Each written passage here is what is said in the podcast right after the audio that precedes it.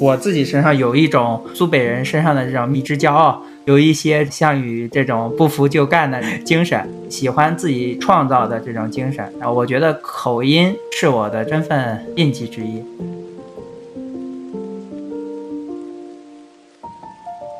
我就突然想到一个蚌埠人，一个非常有名的蚌埠人，就是李荣浩，你知道他吗？一个歌手，就有一次颁奖，他发言，他说完之后，他就说他是蚌埠人，就其实发言跟他是哪儿人完全没有任何关系，但他到哪儿都还挺喜欢宣扬蚌埠的。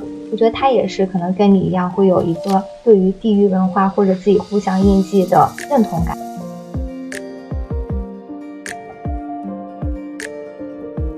些中国移民刻意要抹除自己身上的中国味道。我想说，我自己是以这个我来自宿迁感到骄傲的。但是，我觉得如果有人选择刻意抹除自己身上的中国味道，没有人有权利来评判他们，就是没有人有权利来 judge 他们。我以前会觉得，哎，可能是我的家庭教育的问题，或者是说我们地域文化的问题。再后来，我才发现不是这样，它就是中国女性普遍存在的一个问题，它就是一种结构性的问题。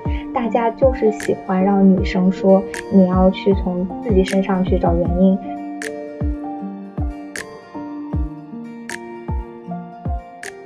Hello，大家好，欢迎光临孤独芳心俱乐部，我是主播 Kiki。孤独芳心俱乐部是一档聚焦都市青年群体的谈话类播客。今天要跟大家聊的主题是家乡，邀请到的嘉宾是同为播客主播的小帅。哎，大家好，我是小帅，我是播客节目左家小帅的主播。呃，我目前在美国佐治亚州亚特兰大，平时喜欢录播客。喜欢跟各行各业的这个华人聊天，聊他们的移民、职场，还有他们人生的一些故事。我是宿州的，然后小帅是宿迁的，徐迁的。那我是许县。你们那个叫宿州，你们自己就叫许县是吧？对，宿州，我们自己叫宿州就叫许县。啊，OK OK，俺家是许县的，宿豫区。我也不知道怎么介绍苏玉区，因为人家有人说，哎，我是洋河的，我是舒阳的，啊，我是泗阳的，我只能说我就是苏玉区的。我不知道刚才我们说的这个大家能不能 get 到，就是从普通话切换到方言。我是皖北，对，皖北苏北其实差不多。我们算是文化上，然后风土人情，然后包括饮食都非常相似。呃，甚至曾经还说我们要划分为一个省，然后徐州充当省会。淮海省，淮海省。我告诉你，那就是肉人那个妄想症，你知道吧？他老是想做老大，于是他就感觉中央要搞一个淮北省，把这个苏州、淮北，然后把这个河南应该是信阳还是哪里，还有山东应该是临沂哈，这个宿迁安、淮安。徐州都弄一块叫一个淮海省，然后他自己做老大，痴人说梦，又是个福气，又是个福他。对，因为就是传统上会叫淮海地区嘛。小崔现在是在亚特兰大。对，我现在在亚特兰大，然后其实我之前不在，我之前在硅谷，然后在之前我在呃麻州。呃，怎么描述呢？就是地理上它其实相差很大，麻州在东北，然后硅谷在西北，然后现在。标着他在这个东南，所以相当于我在黑龙江念书，然后到乌鲁木齐去工作，然后现在现在换工作换到了这个广州，就是那么大的这种跨度，大概是这个样子。我是皖北人，然后我在湖南读大学，我来北京工作，我就一直在北京。但是你就有这么大的一个跨度，你是什么时候去的美国？是在美国读书，然后继续在美国工作的吗？对对。在美国读书，然后职业工作的，我是一六年，是川普大选胜利的那一年。大家在回忆自己的时候，总会把一些当时的一些事件强加在上面，然后这样的话就会方便自己记住。我当时就是因为对希拉里感觉已经就是白云黑土一样，白云已经要站起来了，然后发现宣布获胜的是黑土，就当时大概就是这种感觉，所以我印象比较深。所以是一六年，然后后面就毕业了之后就工作嘛，一直到现在。我在北京工作都已经工作八年了。你是什么时候离开家的？我离开老家是我读大学。我是高三毕业以后去外面念书，然后基本上以后就很少在家里面，后面就是一路念书，然后出国，还有交换，反正就是各种的情况，在家里就比较少了。但是我之前基本上都是在家里，因为我是走读生嘛，所以就是几乎从很小的时候到高中毕业，我一直都是在家里住。但是之后就是很少回家了。上次跟你在微信里面提到，就说你在美国会向世界人民宣传宿迁，我觉得还挺有意思的。你都怎么去跟他们宣传宿迁？怎么宣传宿迁？首先不要说自己是江苏的，说自己是宿迁的，然后大家就会问你，咦？宿迁是哪？对，呃，是这样的，就是大家问你是哪里，我说 from 宿迁 instead of from 江苏，为什么呢？也就是我自己喜欢这个身份印记啊，有很多人，有一些人他不喜欢，呃，有些人觉得就是他的省份更能代表他。但是我为什么这样呢？因为首先我是宿迁出来的，我是农村出来的，我是苏北农村出来的，所以呢，因为很多人他想到江苏的时候，他会想到，哦，这是一个南方省份，这是一个。就是吴侬软语，像苏州啊，吴侬软语的地方，这是一个经济繁荣的地方，南京的那种古都气质的地方。但是，就是 now business with me，跟我就是完全不搭嘎。我自己是什么地方？我就觉得我是喝撒汤、喝胡辣汤的地方，我是吃三明卷油条的地方，对吧？方言也是跟呃苏北或者说跟河南甚至山东比较接近的地方，身份认同也是一个相对来说。是一个北方的认同，所以说我觉得就是跟大家介绍，江苏没办法代表我，所以呢，就就是为什么就是别人介绍，哎，一定要说我是宿迁的，是苏北的，不仅仅是说介绍，哎，我是江苏的，所以说内斗省 还是有一些内斗省的这种，呃，身份印记在的。我就是你刚才提到的那种觉得省份更能代表我地域身份的人，我跟别人介绍就是介绍我是安徽人。是这样的，一般都不会说的特别详细，是皖北。然后呢，我们所在的地方嘛，就属于南北交界。嗯。但我们其实从小可能更加认同自己可能是偏北方的一个身份。然后后来我去湖南读大学，他们那边是纯南方，他们就觉得我是北方人。那我到北京的时候，他们就觉得我是南方人。我就觉得我们那一块儿就蛮有意思的，我就特别喜欢在南方人面前装北方人，然后在北方人面前装南方人，就是你的。故乡跟他这个当地会有一定距离的时候，我就觉得比较有意思，比较好玩。然后就说，哎，我们北方人怎么样，或者说我们南方人怎么样？而且在这个过程中，我发现非常有意思。就尤其我在北京装南方人，就是会故意的搞成这种地域上的一个疏离，我会觉得很好玩。你怎么装南方人？我很好奇。不是装南方人，他们就觉得你根本就就是南方人。你知道为什么他们这么觉得吗？很有意思。为什么呢？大部分人在北方啊，他们就按照两种方式来分别南北方。第一种方式，我河北的朋友跟我说的，他们他们觉得河北以南全是南方。以自己的家乡为分割线，然后往南，他觉得全是南方，你们都不够北。然后第二种就问你有没有暖气 啊，有暖气南方，有暖气才是北方。嗯，OK OK，啊，这个第二个很有意思，对，因为当时你知道。就是江浙沪包邮还是一个概念的时候，就是徐州被称为全国唯一一个既享受包邮又享受暖气的城市。对，就是有好一阵子。哎，徐州有暖气，太让人羡慕了。我们家那儿没有。我不知道宿迁现在有没有，因为我从小就没有暖气。我是觉得没有暖气也过得 OK。我来到北京之后，我觉得暖气真是一个好东西，太爽了。你冬天。太暖和了，我我觉得，比如说苏北跟皖北，它冬天还是挺难过的，就真的很冷，然后又很干，风也挺大，刺骨的冷，特别冷。呃，我在波士顿也是，波士顿它最冷的时候，反正也会是零下十几度啊，然后那边的暖气也是很足的，这是我喜欢 波士顿的地方。我那个北方也是，那东北人人家就在屋里面，冬天光着膀子吃着冰棍儿，那我们在老家的时候都冻得要死，都不想出门。是的，是的，任何时候都裹成一个球，因为室内室外都是这样。然后我在我也是在波士顿，然后暖气特别猛的一个地方，学会了这个。穿的特别两极化，就是外面要穿一个很厚的，就是很保暖的羽绒服，但是里面就是要穿一件，可能甚至就短袖或者一个衬衫，反正就是很单薄，因为这样到了室内直接把外套脱了，呃就好了，这样外套又可以出门了。当时养成这些习惯，但现在都忘记了，因为澳洲这边再冷也不会特别冷。哎，我那个其实聊到宿迁啊，大家都知道一个人，就是刘强东。嗨，我以为你说项羽呢。项羽是宿迁人吗？我不知道。那我给借着贵平台给大家介绍一下。我我真的不知道，因为因为什么？那个刘邦不是徐州那边的吗？那他俩隔得也太近了，我一直以为他们俩很远。那你看这个特步特步三六一，这不也隔得很近吗？安踏这不也都很近吗？就是相相爱相杀，跟他这个祖籍没关系。就是刘邦他是徐州的，但他手下的什么萧何、樊哙他们都是徐州的。像项羽跟虞姬他们都是宿迁的。但虞姬是就是宿迁沭阳的，但是沭阳一般不说自己是宿迁沭阳，他们就说自己是沭阳的。非常对对对对对对，这是呃为啥呀？因为他们有钱，是不是？因为他们觉得宿迁不能代表他，就跟我觉得江苏不能代表我一样，就是这样。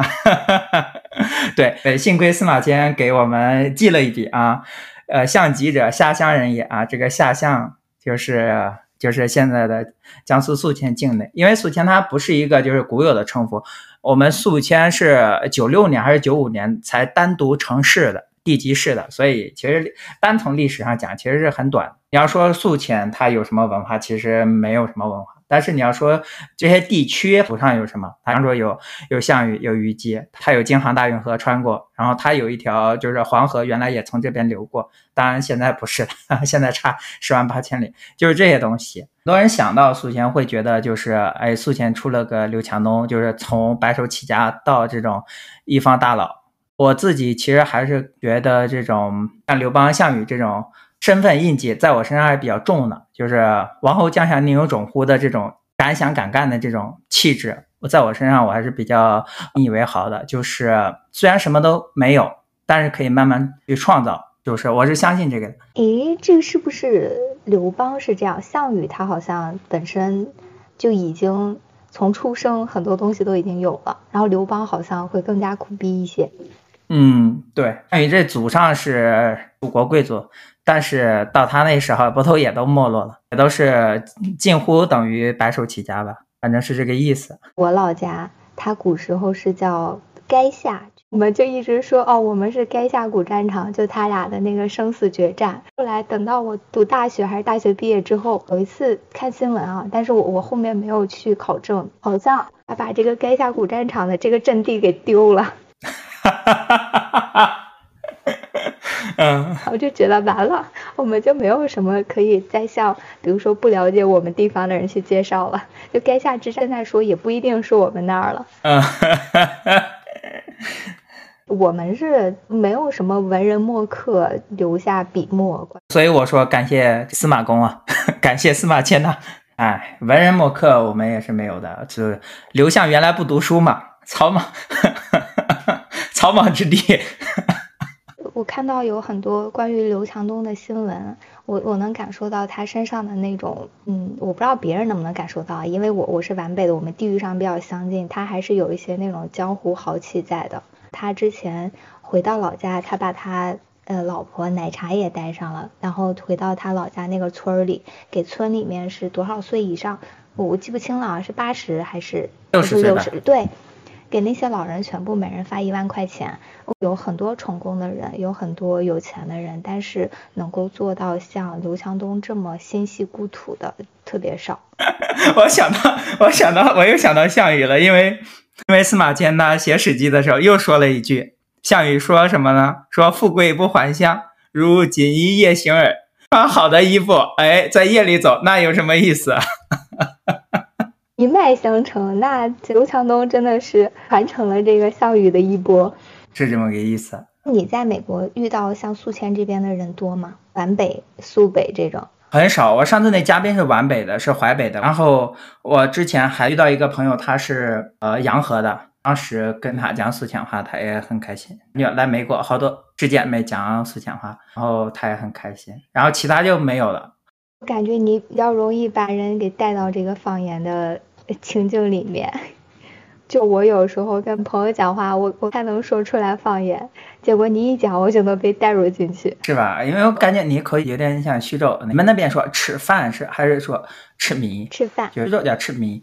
OK，我跟你讲，美国我自己观察哈，有一些地区比较集中，就不是所有地区都热衷于出海，也不能叫出海，就是我之前在欧洲的时候，我发现那儿温州人特别多，特别多。当时不管在法国、在西班牙、在什么地方，我发现到处都是温州的馆子，然后温州人，呃，到处 讲温州话。然后呢，在美国呢，亚特兰大我们这边是福建福州人特别多，有一个小区里面，他们就是，哎，这大姐住这里，她那个二姐住那里，就好像中国农村的一个一个村子搬到搬到了美国一样，就你懂那种感觉吧？就是前庄后院的。哦，懂。然后福州人特别多，亚特兰大还有东北人特别多，很容易遇到东北人。然后我之前在波士顿，波士顿还有纽约那种老移民比较多，就是广东、香港比较多。然后此外的话，我见到北京也不少，北京北京人也挺多的。像我们这这些小地方的比较少了。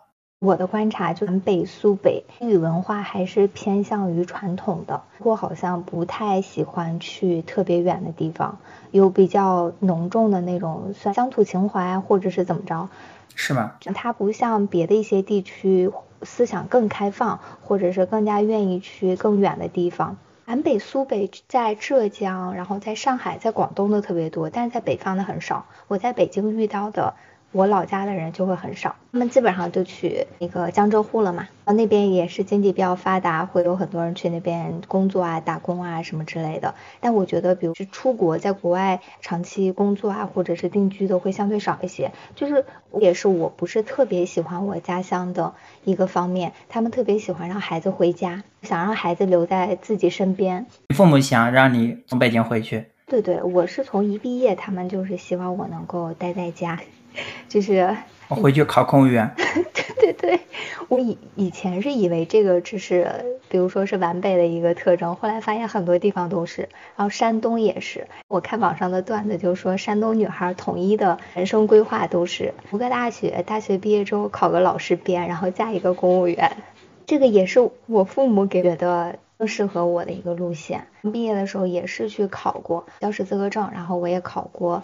呃，教师编我都考上了，但是我没有回去，因为我实在不喜欢这种。我不喜欢是因为我不太喜欢老家的那种熟人社会，我觉得他们没有什么尊重隐私的这种概念，就特别喜欢对你问长问短，然后他又特别的注重说你一定要对长辈要很有礼貌，然后要懂事儿。我不知道你作为一个男生有没有这种感受啊？因为我是从小。亲戚是喜欢夸女孩，就是你好懂事儿啊，似乎好像这是一个褒奖。在大学毕业之后，我就发现完全不是这样。那我为什么要懂事呢？懂事其实就是为他们着想，做一些让他们开心的事儿。这个对我有什么好处呢？我就会很反叛，非常讨厌这样的的一种对于女孩的一个枷锁。那个时候其实我还没有自己女性意识的觉醒，我只是觉得不舒服，然后我就不想待在家里面，所以我就要去别的地方。我来了北京。在北京之后，我在这边是完全没有亲人的，就刚开始也没有什么朋友，后来就有很多朋友，也都是呃年龄一样的，然后朋友就又觉得年轻人在一起会更加的开心有意思。然后北京也是有非常多的一些好玩的东西，然后你也能认识各种各样的好玩的人，就是我比较喜欢的一种方式吧，会相对自由一点，就是我对我家乡的一种主流价值观的反叛。我以前真的特别讨厌那种。老师来问你这问你那的那种那些，而且我我也特别讨厌家长里短，我特别特别讨厌，真的很多人特别爱对别人评头论足，呃，然后如果像我这样的在老家，估计就是怪胎，因为我今年三十岁，我也没有结婚，然后现在还是单身，那天呐，简直了，我我要待在家里，我一天到晚被别人嚼舌根，虽然我也不那么在乎别人的说法，会影响我爸妈的心情，嗯，就可能就跑到。爸妈面前问，哎，你家闺女怎么样了？怎么还没结婚？怎么怎么着？我觉得好烦人啊，关你屁事儿啊！哎，你说懂事，其实，嗯，我也不知道自己算懂事还是 算不懂事，可能我一直都不懂事吧。没有，我觉得其实就是上次我们俩聊也提到嘛，你成绩好就是最大的懂事。是家乡的价值观真的是这样。我在读书的时候，读大学之前，对于我的评价就是这么的单一，就你成绩好才是好孩子。然后在我大学毕业之后，那就是得成家。基本上算是唯一一条价值评判，非常的单一。我非常讨厌这种，我觉得他完全不尊重个体，不尊重个性，他也看不到你特别的地方。不知道你有没有同感？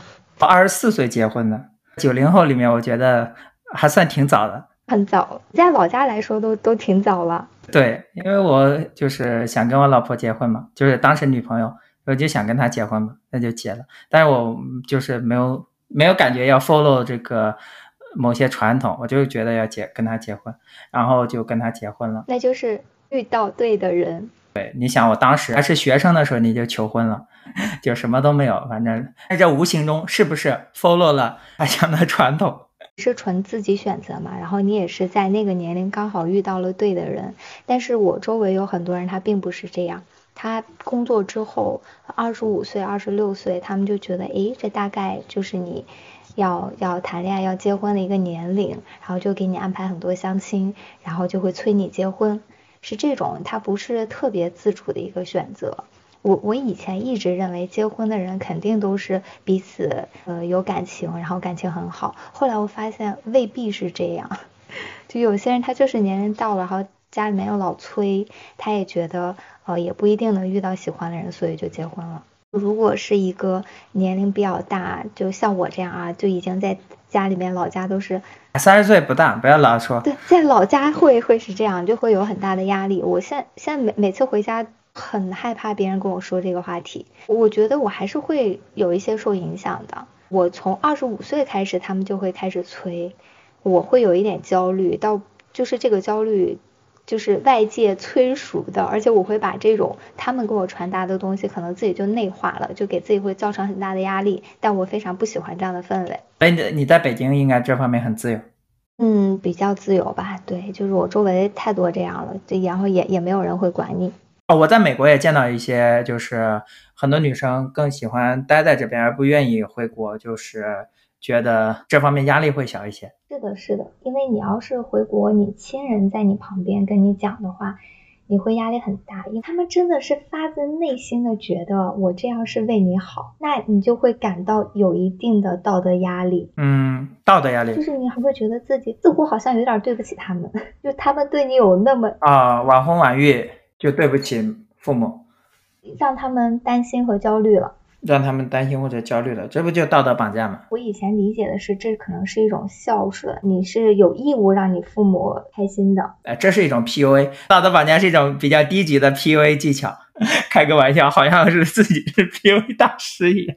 没有，开个玩笑。那我真的被被绑架太多年了，我我以前会觉得很很难受。就是这个时候你要想，是不是我对不起他，是他在那个道德绑架我。那我的观念里就会觉得我我怎么能伤害父母呢？你要知道是他选择的，是他选择为你晚婚，为你还单身的这种事情难受的。关键是这种事情，他可以选择不难受。我闺女就这样，我闺女喜欢这样，你怎么着？就是七大姑八大姨来问我闺女，就是喜欢单身，她就是还没遇到真爱，她想先单着，怎么着了？这也是一种处理方法。所以就是他可以选择为了我闺女，我尊重我闺女，他也可以选择，哎呀，哎呦，亲戚都来问我，我在他们面前抬不起头。你看他是有选择的，只不过他选择了一种让自己更那个叫什么，好像更低下的这种方式。但是为什么呢？就是，呃，为了让你感觉你伤害了他，但是这种感觉是他创造出来的，因为他可以选择不这样。你知道我以前是怎么理解这件事情的吗？我以前理解的是这是他爱我的一种方式，然后就觉得这个爱太沉重了，我好想逃。我现在回想，我就觉得我二十多岁过得都不是特别开心，就是因为经常会听到他们的一些耳提面命、谆谆教诲，但其实很很讨厌的。嗯。嗯，有些人他是完全可以屏蔽掉这个声音，然后过得比较我行我素的，但是我好像不太行，我还是会比较容易受这些影响。虽然我理智上是能够知道这个问题啊，但是经常感性上会觉得很受伤很难过。变成无情 Kiki 还需要，还有还有路程要走。我会觉得老家里面还是这种氛围是比较浓厚的，这个也是我不太喜欢我老家的一个原因。那不挺好？物理隔离，对，物理隔离。然后你你这个是隔离的更远，但我觉得你好像比我来说，对于家乡的一种认可感会更强。对，首先啊，呃，我相信就是我们在苏北，你在皖北，我是虽然不在同一个地方，但是我相信，凭着我的认知，我相信女生在那样的环境里面，女孩子可能受到更多的偏见，或者说更更多的绑架，然后男孩子受到更多的鼓励。这是我自己的生活经历中我见到的，所以说我可能没有办法非常的共情你。但是我知道这个事情，特别是我之前还做过一期采访一个教授，女教授，她是在美国研究理论计算机的一个教授，她也说，就是为什么女生数学好，初中的时候、高中的时候，大家要说女生后劲不足，你到以后就不行了，你只是现在凭着细心而已。但是男生，哎，他就是聪明，他就是会，他就是厉害。就是我是相信，在这种文化中有很多这种，特别是在农村的环境里面，有很多这种。不经意间，或者甚至说刻意的这样的一种环境，所以你对家乡的影响是负面的。然后我反倒是没有这方面的感受。我相信这个可能是其中的一个原因。然后第二个，就比方说，我是我们庄上第一个考上一本的，所以这种怎么讲呢？他们会捧着你从小到大，然后你父母，然后你周围的人，所以就是没有你那些就是受伤啊、被打击啊那些经历，这可能是我想到的一一些原因哈。我觉得其实跟地域文化有很大的关系。我以前都没有意识到会在故乡。男生跟女生有这样的不平等，因为我一直觉得我父母对待我和我弟弟是相对平等的，然后我父母也没有说过多的去打击我，但后来才发现他都是就是融入在他们的教育理念里面。比如说我从初一的时候就是英语考试，我就考试考得很一般，然后成绩不是特别好。现在回想，他更加。好的一些办法可能是我薄弱的地方，他可以去找老师帮我去促进一下、补习一下，或者是说去鼓励我学得更认真或者怎么样。但是我我母亲采取的方式完全不是这样，她一直特别喜欢跟我说一句话，就是你要从你自己身上找原因。就从那个时候，似乎好像这个就成为我的一种对自己的评价方式。就遇到任何事情不顺利的，我都会觉得一定是我有问题。我以前会觉得，哎，可能是我的家庭教育的问题，或者是说我们地域文化的问题。再后来，我才发现不是这样，它就是中国女性普遍存在的一个问题，它就是一种结构性的问题。大家就是喜欢让女生说你要去从自己身上去找原因，然后女性也会有更多的一些自我怀疑和自我的一种反思。然后男生就是被鼓励去冒险的那个，然后女生就会被鼓励说你要向内探索。所以你看，我对家里也就印象也就就是非常正面，也是也是有原因的。哎，我就觉得猪头肉撒汤、酱豆炒鸡蛋啊，就是好吃，对吧？好吃的比较多。酱豆炒鸡蛋其实我不喜欢，我妈特别喜欢，对吧？狮子头、大煮干丝都是一些就是比较好的印象。然后说像刘邦，呃，说像像项羽这种不服就干，然后亲手创造的这种气质跟精神。然后我也就是很自然而然的觉得自己应该有，所以就是为什么会说宿迁大使向世界人民 宣传，对，也是有原因的。我还发现一点，就是我们那儿很多人哈，看似憨厚，但是呢是八分憨厚，两分狡黠。就是九分淳朴，带着一丝算计，当然这些我在自己身上也能看得到。你这个总结我还挺好奇的。比如说，就是你跟别人交朋友，首先你会觉得，就是我跟他相处的。开不开心？然后如果是一个，就是你们渐渐成为朋友的话，会真心换真心，然后你会觉得，哎，对朋友很大方，然后两人之间互相交往。但是呢，有些时候你选择跟一些人交往的时候，你也会想了，哦，他能给我带来一些什么好处？可能这未必是就是所谓真正的朋友，但是你也会想到，就是说。呃，就是哎，他能给我带来什么？我觉得这个还蛮正常的，这个应该就是人都要互惠互利才能够成为长久的朋友。我还发现一个事情，就是在美国有，不仅是在，那就拿在美国举例吧，就是有些人不喜欢自己的身上的印记。我想说一个反面的情况哈，有些人不喜欢自己身上的印记，就像有些小镇做题家，他想擦掉自己身上小镇的印记。在美国也有，有些中国人，有些韩国人，有些菲律宾人。他做 everything，想擦掉自己身上家乡的印记，通过化妆、穿衣打扮、行为、气质、交友、讲话，非常刻意想擦掉自己身上的家乡的味道。有些中国移民特意要抹除自己身上的中国味道。我想说，我自己是以这个我来自宿迁感到骄傲的。但是，我觉得如果有人选择刻意抹除自己身上的中国味道，没有人有权利来评判他们，就是没有人有权利来 judge 他们。每个人有自己的追求，当然也就包括他追求摆脱自己原有文化，完全融入另一种文化的努力的自由。不管是说，有的人觉得我要挣脱农村、挣脱小镇、挣脱中国、挣脱菲律宾，然后挣脱，就像有些美国人他会想过一种完全中国式的方式。我觉得他去抹去自己身上的美国味道，呃，一切过着中国人的生活，过着这个泰国人的生活，我觉得也没人能驾驭他们。我们所有人没有办法选择自己的来处，但是选择自己去处的这种自由，我是坚决支持的。我觉得你讲的太好了，因为自我选择的自由是我个人信念里比较重要的一个组成部分。虽然说对于我们来说，就是稍微年轻一点的人会觉得这些都是个人选择的自由，但是你知道，在中国，尤其是国内，年龄更长的一些人，他是。都没有这种对待自由的一种尊重，就比如说你上一下国内的互联网，你看一下底下的评论，你就知道非常可怕。他们就特别喜欢随时随地去评价别人，对别人品头论足，然后看不得别人好。当然，我这个发言在国内可能有些政治不正确，因为我说一个中国人他想抹除自己身上的中国味道，完全过一种，比方说美式或者说其他国家的生活方式。我觉得他有选择的自由，他有不被价值的权利。当然，这种说法是比较这个啊不太政治正确的。其实是政治正确的，就是我是觉得很多年轻人他是完全能够接受和认可你的看法的，只不过在互联网舆论场里面他是不正确的，你会成为一个靶子，然后底下一堆人在那骂。所以其实，在中文互联网里面，你也很少看到一些真诚的表达，大家都不敢说话，杠精太多了，太可怕了。你刚才提到的那种个人选择的自由，我还是挺认可的。比如说，有些人他会抹掉自己身上的印记，我似乎好像曾经也会有这种倾向或者说是行为吧。哎，你刚才就是说到你像宿迁大使一样，我就突然想到一个蚌埠人，一个非常有名的蚌埠人，就李荣浩，你知道他吗？一个歌手。哦，我知道他是安徽，但是我不知道他是蚌埠的。李荣浩特别有意思，就有一次颁奖，他发言。他说完之后，他就说他是蚌埠人，就其实发言跟他是哪儿人完全没有任何关系。但他到哪儿都还挺喜欢宣扬蚌埠的。我觉得他也是可能跟你一样，会有一个对于地域文化或者自己互相印记的认同感。你知道安徽最著名的两个城市是哪里吗？安徽著名的城市啊，南京和。这个是安徽人才能懂的梗。但是你知道在互联网上安徽最著名是哪两个城市吗？在互联网上，我猜。